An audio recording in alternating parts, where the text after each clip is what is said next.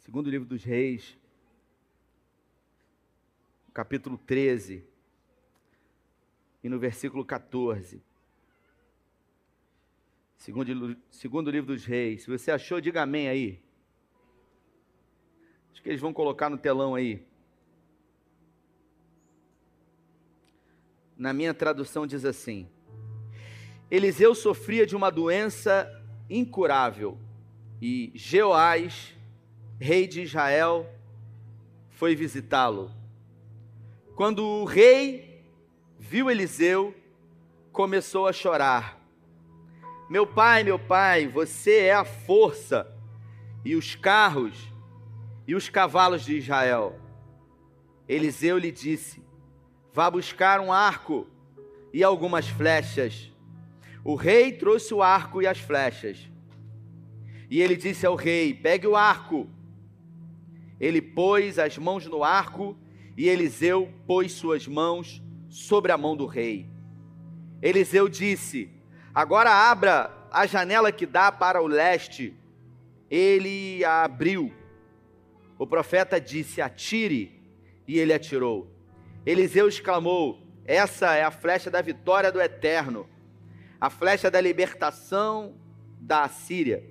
Você lutará contra a Síria, até não restar nada daquele reino. Disse Eliseu: Agora pegue as outras flechas. Ele as apanhou. Eliseu disse ao rei de Israel: Bata no chão. E o rei bateu no chão três vezes e parou. O homem de Deus ficou zangado com ele, porque ele não bateu cinco ou seis vezes.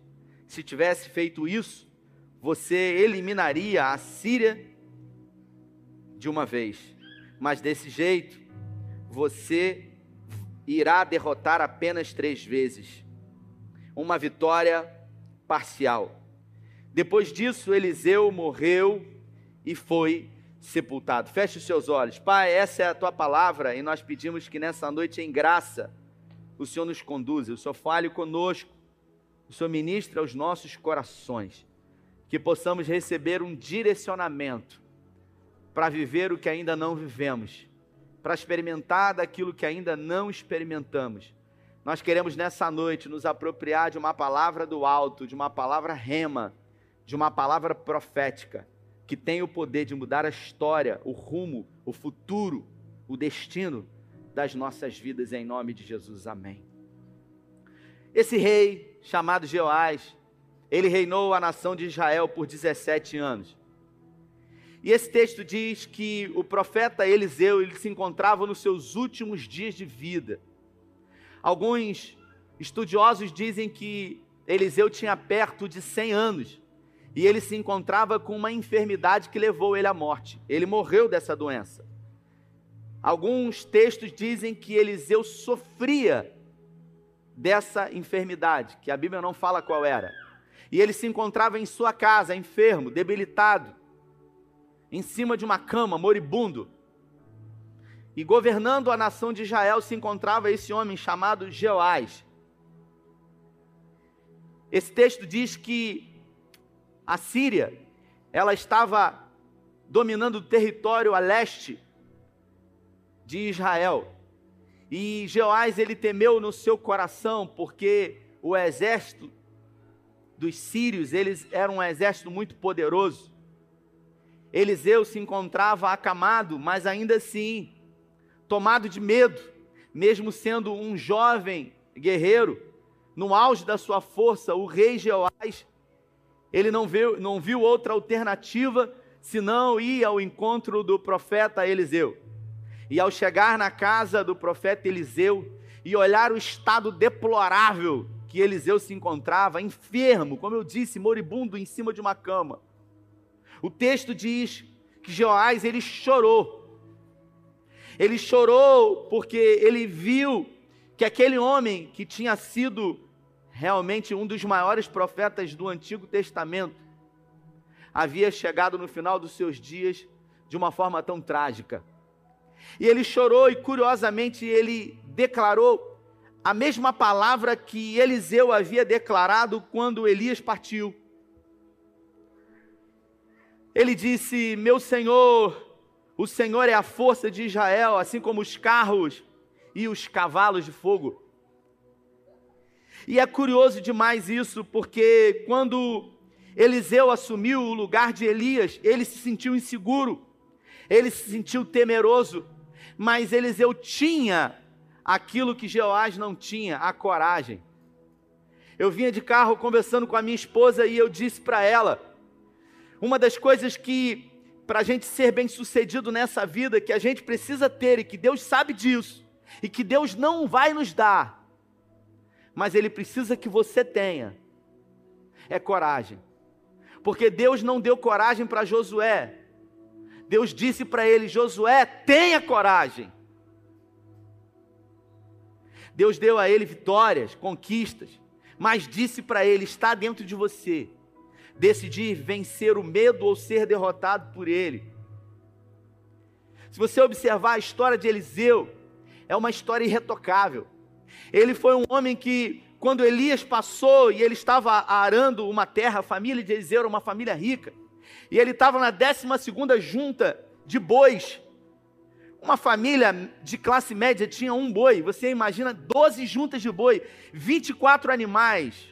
A família de Eliseu era uma família rica, e a Bíblia fala que Elias lançou a sua capa sobre ele e ele prontamente decidiu segui-lo.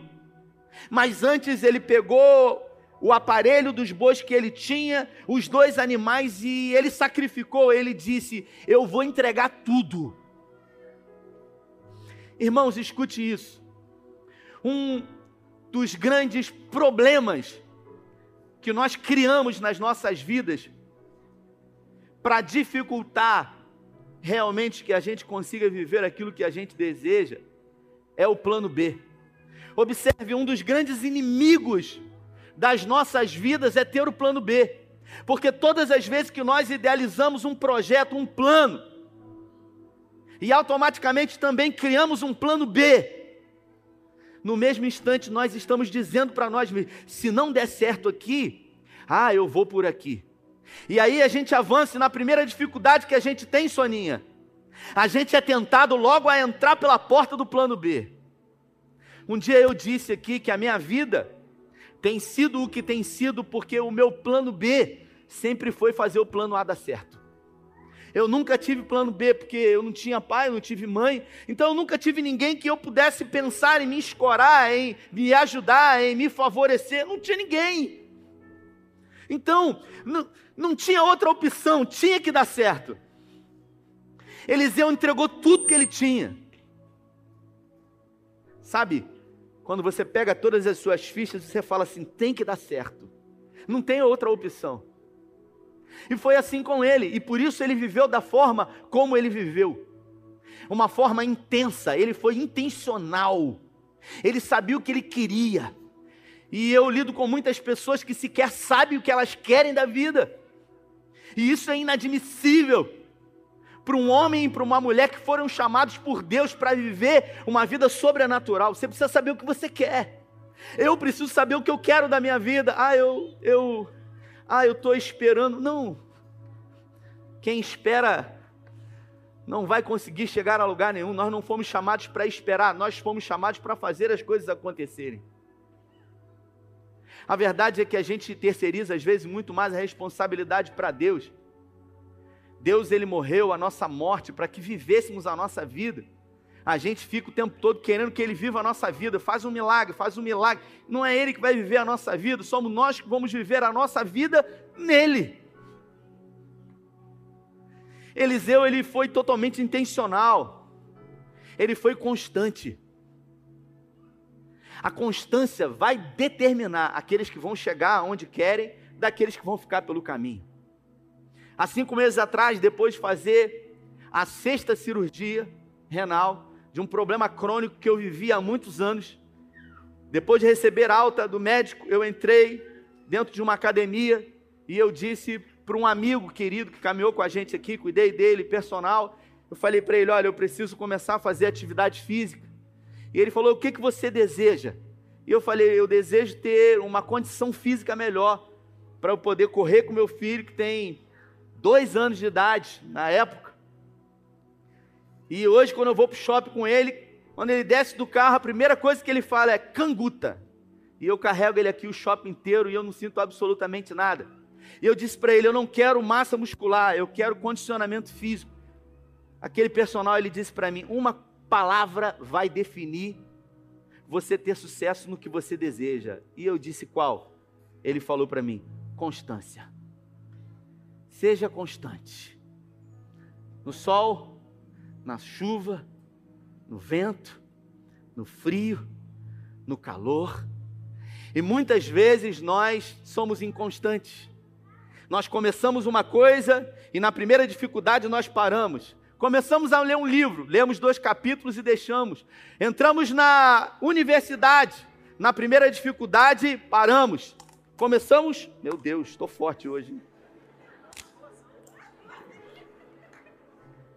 Botar um carro aqui, eu levanto. Hein? Foi tudo preparado para ajudar o sermão, hein, gente. Só para testar se Deus me deu um poder mesmo. Será que eu sou o próximo Sansão na força aí, gente? Mas a verdade é essa, irmãos. Começamos uma academia e ficamos pela frente. A gente ouve uma palestra, resolve aprender um curso de inglês, faz inscrição no curso e fica pela metade. Quando na verdade, se a gente colocar como um princípio para as nossas vidas a constância, tudo será possível, aquele que realmente crê e determinar no seu coração. Eliseu, ele sabia o que queria. Quando Elias perguntou para ele: O que, que você quer? Eu estou indo embora. Ele falou: Eu quero fazer o dobro do que você fez. E sabe o que aconteceu? Isso se tornou possível porque ele determinou. Ele teve medo no início, lá no Rio Jordão, mas a atitude dele foi maior do que o medo. E aqui no final dos seus dias? O rei Jeoás chega para ele e fala: Ah, meu senhor, eu vim aqui pedir ajuda, em outras palavras, mas quem está precisando de ajuda é o senhor. Aí ele chorou e Eliseu falou para ele assim: Pega o arco e as flechas, porque Eliseu já sabia o que trazia Jeoás ali. E então Joás pegou o arco e as flechas, se apresentou diante de Eliseu, e Eliseu disse para ele o seguinte: Vem aqui. E ele pegou o arco, e ele teceu o arco, e Eliseu colocou as suas mãos enrugadas, talvez trêmulas, sobre as mãos de Joás, dando a ele firmeza. É impressionante isso, irmãos, porque um rei, no auge da sua força, da sua robustez, não tinha a capacidade, a ousadia e a fé de um homem moribundo e velho nos últimos dias da sua vida. Eu creio que aquele ato profético foi como se Eliseu dissesse para Jeoás: Eu vou dar para você uma direção, uma direção que você precisa seguir, uma direção que vai nortear você para o que vai acontecer nos próximos dias. E ele então pede para que Joás abra a janela. Joás então abre a janela, porque Joás se encontrava sem saída, sem saber o que fazer. Vindo o exército dos sírios, provavelmente já arquitetando lutar contra a nação de Israel. E ele diz: abre a janela, pegue o arco a flecha e lance uma flecha em direção ao leste, exatamente onde o exército da Síria se encontrava acampado. Eliseu claramente dá uma visão para Jeoás, dizendo para ele: Você precisa de uma direção, você está perdido, você está tentando atirar para tudo quanto é lado, você não sabe nem o que fazer da sua vida. E quantas vezes nós estamos assim, desesperados, tudo quanto é porta que abre, a gente acha que é a solução, que é a saída. A gente ouve tudo quanto é boca, menos a boca de Deus. Outro dia eu disse para uma pessoa que eu estava vivendo uma dificuldade numa situação, e aí eu fui orar, e a pessoa falou: E aí, como é que foi? Eu falei: Então eu orei, e aí eu disse: Sabe o que, que o Senhor falou?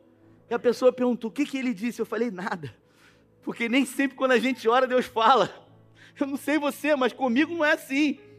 Mas nem porque Deus não disse, eu não tenho a certeza de que Ele está comigo, pelo contrário, nem sempre Deus fala, sabe por quê?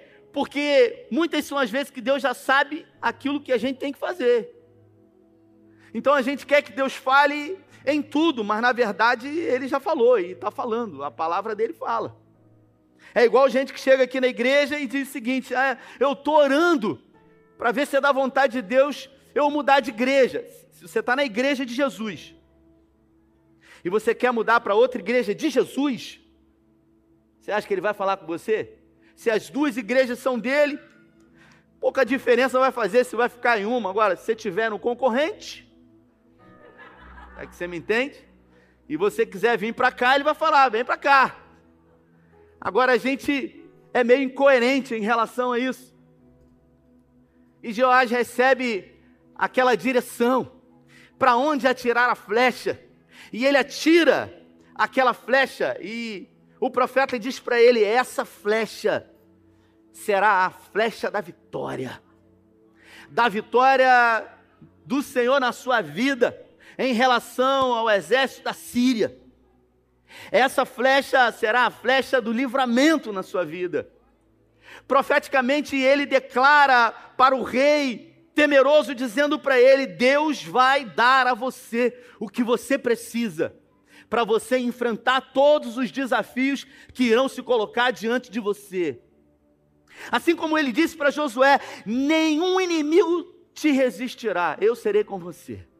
Assim como ele disse para Abraão: eu vou abençoar quem te abençoar, e eu vou amaldiçoar quem amaldiçoar você. E eu creio, eu creio numa palavra profética, e escute o que eu vou dizer. A palavra profética, ela torna uma realidade nas nossas vidas, não é quando a gente ouve. Uma palavra profética, ela não tem efeito na minha vida quando eu recebo. A palavra profética tem o um efeito na minha vida quando eu tomo uma atitude em relação àquilo que eu ouvi. Então eu quero profetizar na sua vida que Deus irá dar a você vitórias em 2022. Essas vitórias exigirão de você esforço, coragem, ousadia, visão.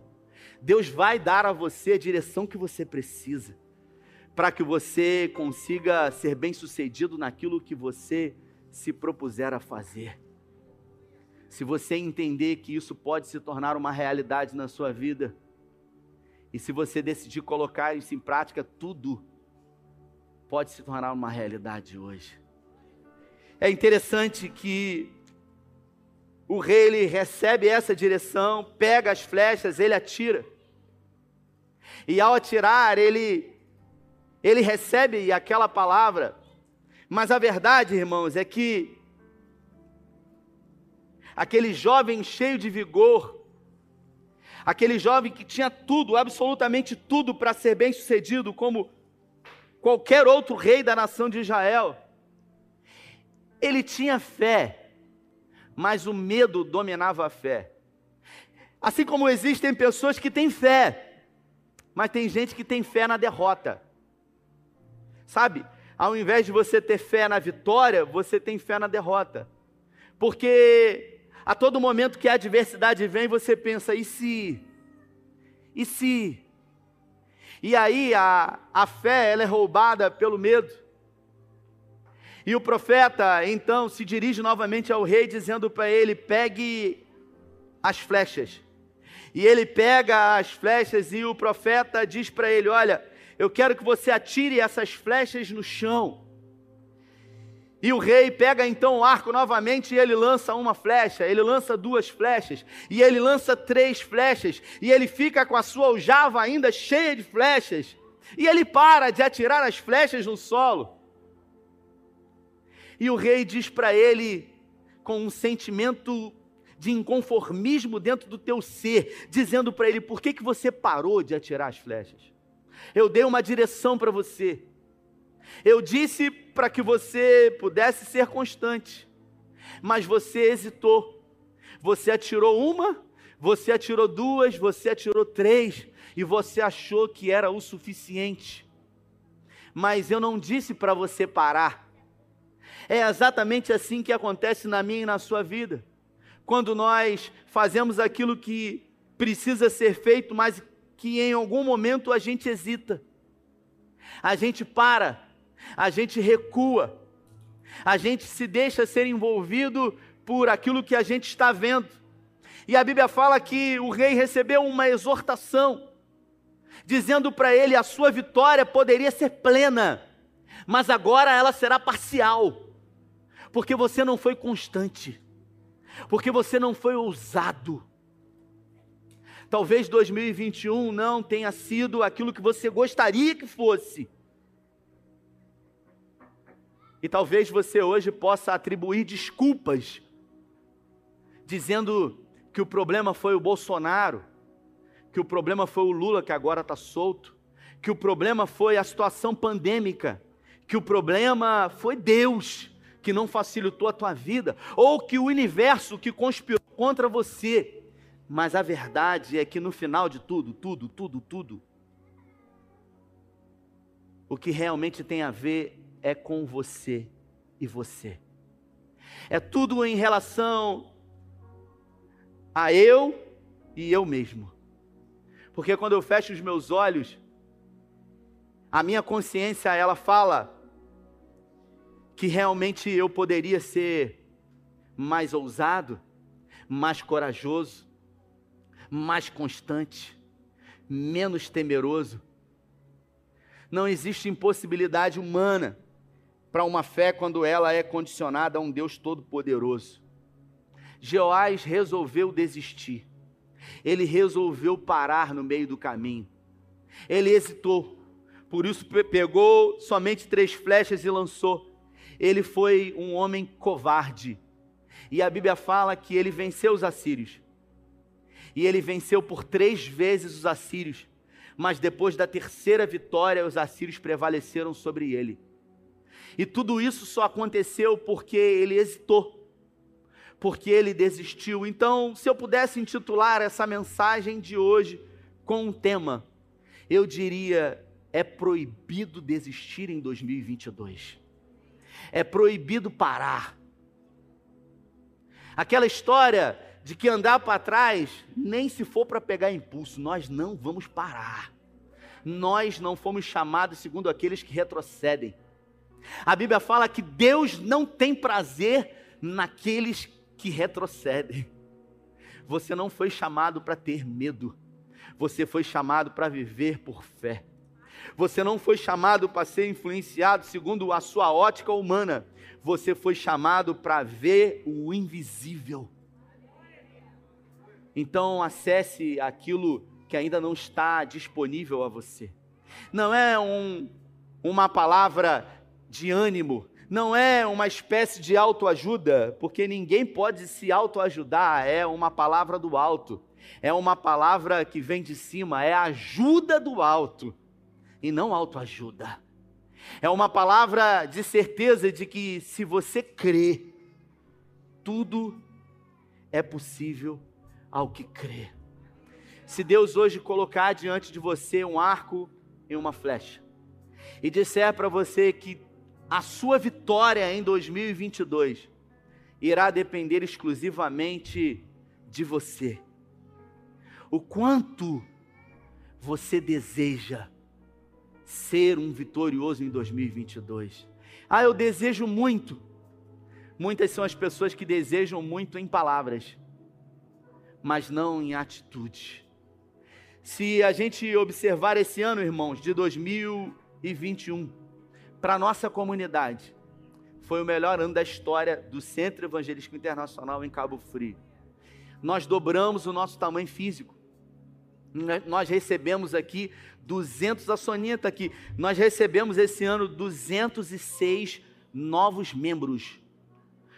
Mais de 200 pessoas foram recebidas. Mais de 1.500 pessoas visitaram essa igreja pela primeira vez nós batizamos mais de 60 vidas aqui, pessoas que verdadeiramente nasceram de novo.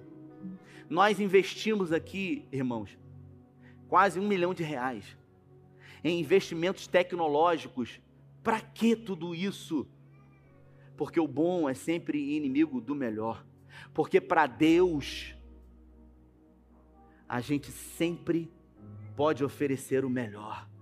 O nosso nível hoje tecnológico, para quem está em casa, a nível de vídeo e de áudio, hoje é equiparado ao que se há de melhor no mercado.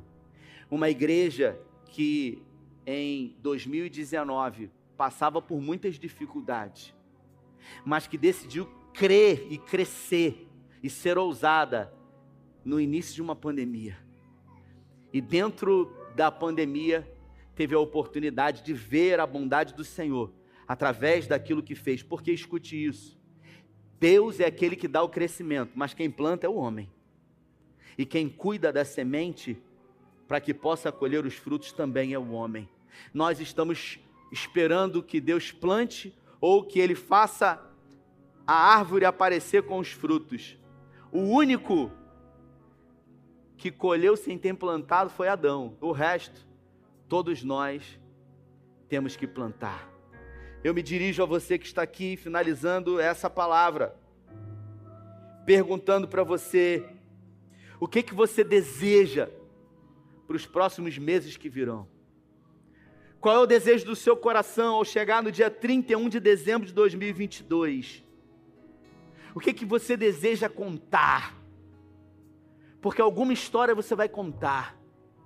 Alguma história você vai poder contar para os seus amigos, para os seus filhos. Esse ano foi um ano difícil, foi um ano de luta, foi um ano que eu sobrevivi. Ou você vai poder contar que esse ano foi um ano que você ousou, foi um ano que você decidiu não ficar dentro do barco, você decidiu pular na água, porque você tinha certeza que Jesus estava com você.